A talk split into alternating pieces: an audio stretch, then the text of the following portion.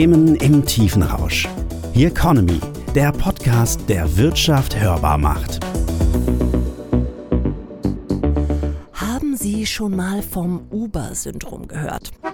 Keine Angst, nicht wirklich eine Krankheit, aber es beschreibt die Angst von Unternehmen, dass auf einmal wie aus dem Nichts ein Wettbewerber auftaucht, der das eigene Geschäftsmodell komplett über den Haufen wirft. So eben geschehen mit Uber und der Taxibranche. Ist die Angst begründet? Tatsache ist, Disruptionen treten in Zeiten des rasanten technischen Fortschritts inzwischen viel häufiger auf als noch vor, sagen wir, einem Jahrzehnt. Jetzt addieren sie noch eine Pandemie und unsichere politische und wirtschaftliche Zeiten hinzu und sie können sich sicher sein, der Wandel wird nie wieder so langsam sein wie heute. Doch Kopf in den Sand stecken gilt nicht und so stellt sich eine entscheidende Frage. Wie bereitet man sich als Unternehmen vor, wenn man weiß, dass sich auf jeden Fall einiges ändern wird, aber eben nicht genau weiß, was sich ändern wird? Unmöglich?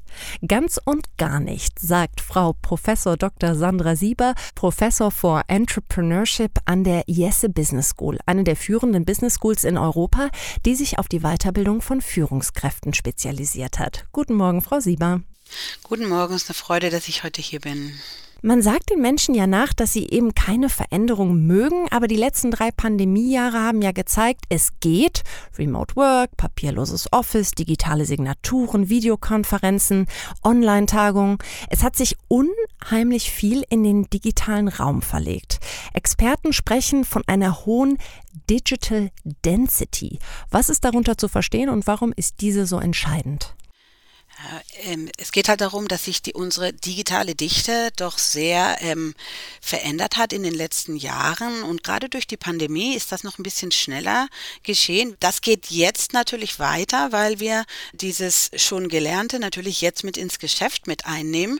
Äh, wir reden immer sehr davon, dass wir Consumerization haben, das heißt, dass sich unsere Kunden vernetzt haben und wenn wir halt jetzt unsere digitale Dichte nochmal erhöhen und verändern, geht es jetzt halt darum, dass dass wir auch unsere Firmen, unsere Organisationen und natürlich auch die Internet of Things die Sachen verknüpfen.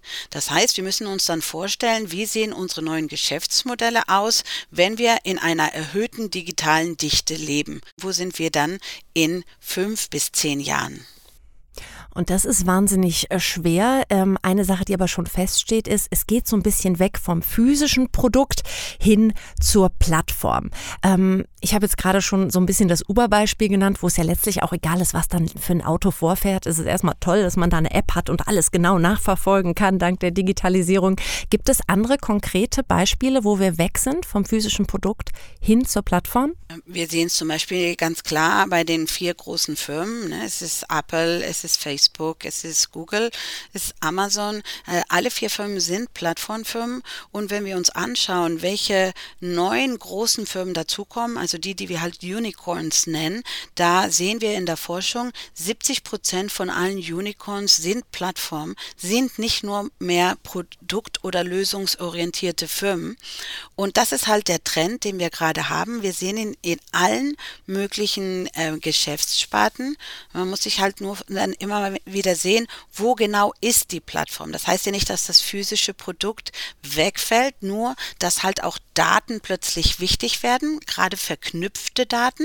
Und wenn sich die Daten verknüpfen, dann haben wir normalerweise eine Plattform in der Mitte. Wir können uns jetzt zum Beispiel vorstellen, den digitalen Patienten. Der Patient ist immer noch physisch, aber wir müssen uns dann überlegen, wo kommen dann die Daten hin, damit dann sind die ganzen verschiedenen Spieler, die da mitmachen, von der Apotheke zum Krankenhaus, sozialen Hilfen, Hilfe, ähm, eventuell zu Hause von einem Patienten, die sind dann plötzlich alle verknüpft und da ist dann natürlich immer entweder ein, eine Plattform oder jetzt auch immer wieder mehr ein ganzes Ökosystem dabei, ne, unserem digitalen Patienten zu helfen. Plattformen als das ganz große Ding, aber von wem sprechen wir da eigentlich genau?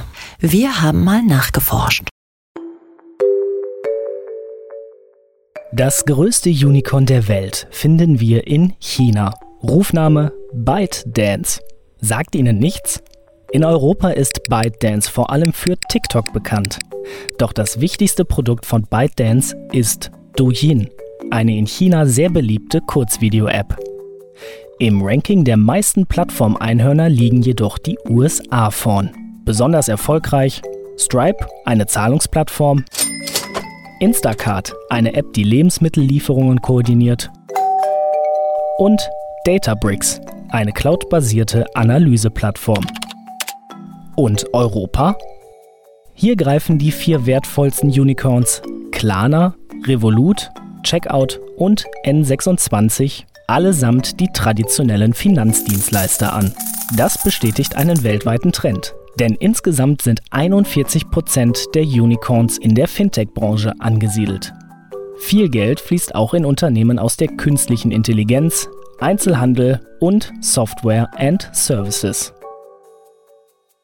Jetzt ist die Sache, wie ich schon gesagt habe, man weiß, da kommt was, aber man weiß noch nicht so richtig was.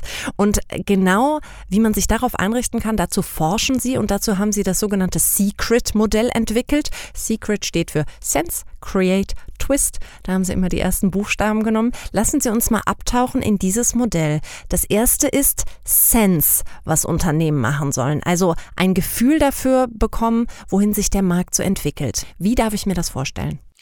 Ja, es geht halt darum, dass man nicht einfach nur so kreativ hingeht und sagt, wir sind jetzt auch Steve Jobs, sondern wirklich Systeme sich einbaut in das Geschäftsmodell, dass man wirklich äh, die Trends abarbeiten kann. Das heißt also, wir könnten hingehen zum Beispiel nach Silicon Valley, weil Silicon Valley hat halt so ein ganz bestimmtes Ökosystem und da dann sehen, wie sind denn die Leute dort. Das kann man auch in Israel machen, das kann man in Deutschland zum Beispiel in der München-Region gut machen, das kann man auch hier in Barcelona, wo ich jetzt gerade bin, auch sehr gut machen, weil es halt plötzlich so ein Ökosystem gibt, in dem bestimmte Sachen sich einfach sehr schnell entwickeln. Und da muss man einfach rein, ein bisschen Immersion machen, sich das alles anschauen. Man kann natürlich auch auf Kongresse gehen und dort sieht man das auch. Ne? Wir haben ja in Barcelona den Mobile World Congress, der ist immer sehr schön, aber ich finde es eigentlich immer viel interessanter, wenn wir hingehen zu Four Years from Now. Da sind dann die ganzen Startups, die sich die neuen Geschäftsmodelle gerade am entwickeln sind und dort auch vorstellen. Und wenn man da dann plötzlich mitmacht, ne, dann sieht man schon, oh, hier ändert sich jetzt gerade was. Ne? Also ich gehe weg von der Automobilindustrie zur Urban Mobility. Das ist halt ein Unterschied und da muss man sich reinarbeiten und das gehört halt zu diesem Sensing dazu. Man arbeitet wirklich raus aus der Firma, man entwickelt ein, ein Gespür dafür, man ertastet sich, wo geht das denn eigentlich hin?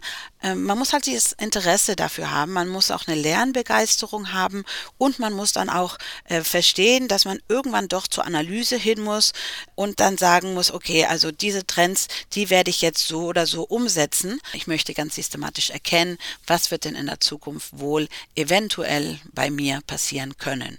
Sie haben die Automobilbranche angesprochen und da sind zum Beispiel auch deutsche Firmen BMW, Mercedes relativ weit vorne mit dabei. Die haben genau diese ähm, ja, Hubs gebildet, die sind in Silicon Valley, da haben die einen Standort. Äh, die sind an verschiedenen Standorten in Europa, um eben genau dafür ein Gefühl zu bekommen. Was sind das für Leute, die in diesen Hubs dann sitzen? Sind das Forscher? Sind das wirklich Ingenieure? Sind das einfach nur ja, ähm, Leute, die gut mit anderen können und sich vernetzen? Wen setzt man am besten in solche Positionen?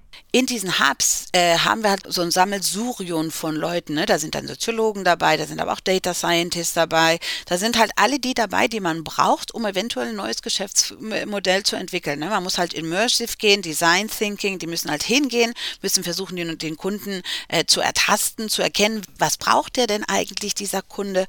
Was dann wichtig ist, wir brauchen dann wirklich ein Team, in dem alle Kapazitäten da sind, die in dem Moment gebraucht werden. Also jetzt probiere ich mal was Neues aus, aber ich habe alle Kapazitäten da, damit das geht, denn sonst schaffe ich das gar nicht in einem Monat zum Beispiel, ne? und das ist normalerweise, wie wir die Sprints nennen, ne? in einem Monat schaffe ich es sonst gar nicht, eine neue Idee zu entwickeln. Deswegen gehen wir oft in diese Hubs raus, ne? die dann aber auch das Problem haben, wie wie bringen wir die wieder rein in die guten alten Geschäftsstrukturen? Ja, der eigene Firmenstandort, der ist dann meistens eben doch zu wenig, um wirklich inspiriert zu werden. Jetzt haben Sie schon was angesprochen. Sie haben schon von Sprints und so gesprochen, wirklich was entwickeln. Da sind wir bei Punkt zwei, nämlich bei dem Thema Create. Mal angenommen, ich habe jetzt also wirklich eine neue Idee und möchte damit jetzt schnell loslegen, was ausprobieren. Welche Strukturen müssen aus Ihrer Erfahrung Unternehmen dafür schaffen? Es, es geht halt darum, in unsere großen Geschäftsmodelle dieses äh, Lean Startup-Denken reinzubauen. Generell braucht man ein bisschen weniger Struktur. Das heißt, wir sehen also, dass diese großen Firmen, die dann eventuell doch also ein großes Hierarchiedenken haben, die müssen sich ein bisschen verplatten eigentlich. Ne? Müssen sagen, also Moment hier, wie kommen wir schneller runter zum Markt? Ne? Das geht halt nicht, wenn wir so weit weg sind vom Markt. Da müssen wir natürlich was machen. Und dann geht es wirklich darum, dass man also wirklich versteht, wir brauchen erstmal eine Hypothese. Ne? Was ist denn vielleicht eine neue Idee? Die muss dann natürlich erstmal ein kleines Produkt werden. Das müssten wir dann testen. Da müssen wir dann Daten für finden und dann müssen wir äh, lernen, okay, wie war denn jetzt unser Test? War der gut oder nicht? Und das kommt halt sehr aus der Lean Startup Kultur. Da haben wir auch sehr viel Literatur schon. Wie bringt man das in diese großen Firmen rein? Das ist halt dann immer der Challenge. Und da müssen dann natürlich auch die Manager dieser Firmen erstmal umdenken und zu ihrer alten Struktur einfach die neue noch mit rein dazu nehmen und vor allem wahrscheinlich für eines sorgen, nämlich für Zeit. Ich denke ja, um eben kreativ zu werden, um solche Sachen auszuprobieren, das macht man ja nicht ähm, während des ähm, montaglichen Meetings irgendwie um acht, sondern da fehlt ja so ein bisschen einfach Raum. Was ist da die smarteste Idee? Ja, wir haben halt zwei Möglichkeiten. Es geht eigentlich, äh, eigentlich immer darum, entweder man gibt ihnen direkt Zeit, ne? also jetzt zehn Prozent deiner Zeit sollte jetzt darum gehen, äh, wirklich die Zukunft zu erforschen, also für dich selbst erstmal, ne? 10, 20 Prozent oder sowas. Oder man sagt, ich ziehe es raus aus dem normalen Geschäft und tue es halt in eine spezielle Unit. Es geht immer darum, gibt man in der alten Struktur die Zeit oder gibt man einer neuen Struktur die Zeit. Also Forschung zeigt uns, es ist ein bisschen challenging, weil die halt die Spin-offs, die, die, die spinnen dann halt wirklich off manchmal. Ne? Und da müssen wir sehen, wie bringen wir die halt wieder rein. Und das ist dann mit so einem Mechanismus, wir nennen das Leaping und Stretching, damit wir wirklich also versuchen, dass die verschiedenen Strukturen auch zusammenarbeiten. Aber was halt wichtig ist, ist, dass man den, das Mindset entwickelt, wirklich zu sagen, also ich halte nicht an meiner alten Idee fest oder mein Projekt ist jetzt nicht das Beste, sondern dass ich wirklich daran, damit starte, dass ich sage, ich habe jetzt also hier eine Hypothese, das könnte eventuell im Markt gut ankommen, dann versuche es und dann bin ich aber auch bereit umzudenken. Darum geht es eigentlich, eine Struktur zu ermöglichen, damit man neue Sachen ausprobieren kann. Und dafür müssen sich Unternehmen dann twisten. Da sind wir beim letzten Punkt. Also alte Strukturen müssen weichen. Ähm, viele Dinge müssen einfach ein bisschen angepasst werden, ein bisschen in eine andere Richtung gedreht werden. Ähm, wie schaffe ich es denn an den richtigen Stellen zu twisten und wie identifiziere ich die überhaupt? Es ist nicht leicht, das ist ganz klar. Wir kommen ja von unserer alten Wertschöpfungskette und die klappt dann plötzlich nicht mehr. Aber es geht eigentlich darum, sechs Sachen zu verstehen. Ne? Man muss also verstehen, dass man äh, outside in denkt, dass man was Neues erlernen möchte, dass man dann das, das Ganze auch analysiert, dass man die neuen Ideen einfach auf den Markt bringen kann ne? und dass man dann diese neuen Ideen aber auch ins alte Geschäftsmodell wieder reinbauen kann. Das heißt also, es geht ja nicht darum, dass wir plötzlich ganz viele verschiedene neuen Divisionen haben, sondern dass die alten sich ja auch anpassen, dass da dann wirklich die Brücken da sind und dass man dann vor allen Dingen kooperativ bereit ist. Also wenn es darum geht, eine neue Idee zu entwickeln, dann müssen die alten Silos einfach weg. Das geht nicht anders. Man muss halt intern kooperativ arbeiten, man muss aber auch äh, sich extern Hilfe suchen. Es geht darum, wirklich rein ins Ökosystem. Wir müssen erkennen, dass unsere neuen Ideen normalerweise nicht nur von uns ähm, wirklich entwickelt werden können, sondern dass wir da raus müssen zu anderen, weil wir halt in einem digital vernetzten Ökosystem arbeiten und unser Endkunde möchte ja wirklich die beste Lösung für sich. Das heißt ja nicht, dass die nur von uns kommt. Das ist glaube ich, die wichtigste dieser Twisting Organization, ne, wo wir sagen, also wir müssen lernen, mit anderen zusammenarbeiten.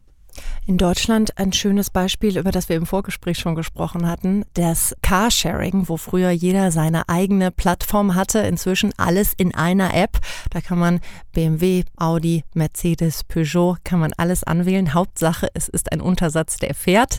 Ähm, ein gutes Beispiel dafür, wie selbst Autofirmen, die ja meistens sehr viel auf ihr eigenes Image halten, gesagt haben, wir schließen uns in einer Plattform zusammen. Jetzt sagen Sie bei der IS ganz klar, wir wollen Unternehmen wirklich an die Hand nehmen, wir wollen Führungskräfte an die Hand nehmen. Wir wollen wirklich einen Impact ähm, haben. Was sind so die Sachen, die Sie wirklich so den Managern, die bei Ihnen sind, so ein bisschen einbläuen und mit auf den Weg geben, wo Sie sagen, das ist das, wo, wo ihr wirklich ran müsst? Man muss ähm, vor allen Dingen auch Wanderlust haben. Ne? Es geht darum, also wirklich dann zu sagen, dass, dass also CEOs hingehen und sagen, ja, gut, ich gehe jetzt auch mal raus, ich ja, fliege jetzt mal nach Silicon Valley, ich gehe nach Israel oder ich gehe einfach in die Startup-Szene, die bei mir im Land ist, ja, aber ich schaue mir einfach mal die Kleinen an, was machen die dann, anstatt zu sagen, ich bin hier der Große und ich habe sowieso das ganze Kapital. Ja, es geht ja gar nicht also um Capital Intensity, wenn wir mit Daten arbeiten. Es geht ja wirklich darum, dass man Ideen-Intensity hat. Und man muss dann halt sagen, also gut, ich habe jetzt erstmal Wanderlust ne, und ich gehe dann auch mit Fingerspitzengefühl daran, zu sehen, okay, was kann ich denn eigentlich hier in meiner Organisation verändern? Und was für mich ganz wichtig ist und was man einfach auch verstehen ist, man muss plötzlich wirklich bescheiden werden. Man muss verstehen, dass selbst wenn man das wichtigste Unternehmen, also jetzt der Industrie ist, vielleicht doch einer von draußen kommen könnte und eine bessere Idee hat. Ne? Und das zu erkennen, da muss man einfach erstmal wieder bescheiden reingehen und zu sagen, vielleicht verstehe ich die Zukunft doch nicht so gut, wie das dann jemand anderes tut. Und dann kann man sich da ja dann kooperativ äh, zusammensetzen. Dann stelle ich doch mal die Gretchenfrage, wie schlagen sich denn dabei bisher deutsche Unternehmen oder speziell Mittelstandler eben beim Twisten ihrer Unternehmen und mit diesem neuen Mindset? Von Anfang an geht man ein bisschen so davon aus, ja, die Deutschen, denen wird das wahrscheinlich doch ein bisschen schwer sein, äh, sich da twisten zu lassen. Das stimmt aber gar nicht. Also es ist schon so, dass hm, ich glaube, deutsche Unternehmen etwas länger brauchen. Wenn sie dann aber erkannt haben, was kommt und verstehen, dass es da mehrere Szenarien gibt, dann ist es wirklich so, dass dann die Deutschen da ganz schnell ihre Prozesse umbauen, neue Prozesse entwickeln, neue Units hintun, gerade bei Familienunternehmen, die ja oft ihre Firma der nächsten Generation besser weitergeben wollen. Da sehe ich dann schon, also die sind dann bei diesem Digital Dancing, Digital Twisting ganz toll dabei.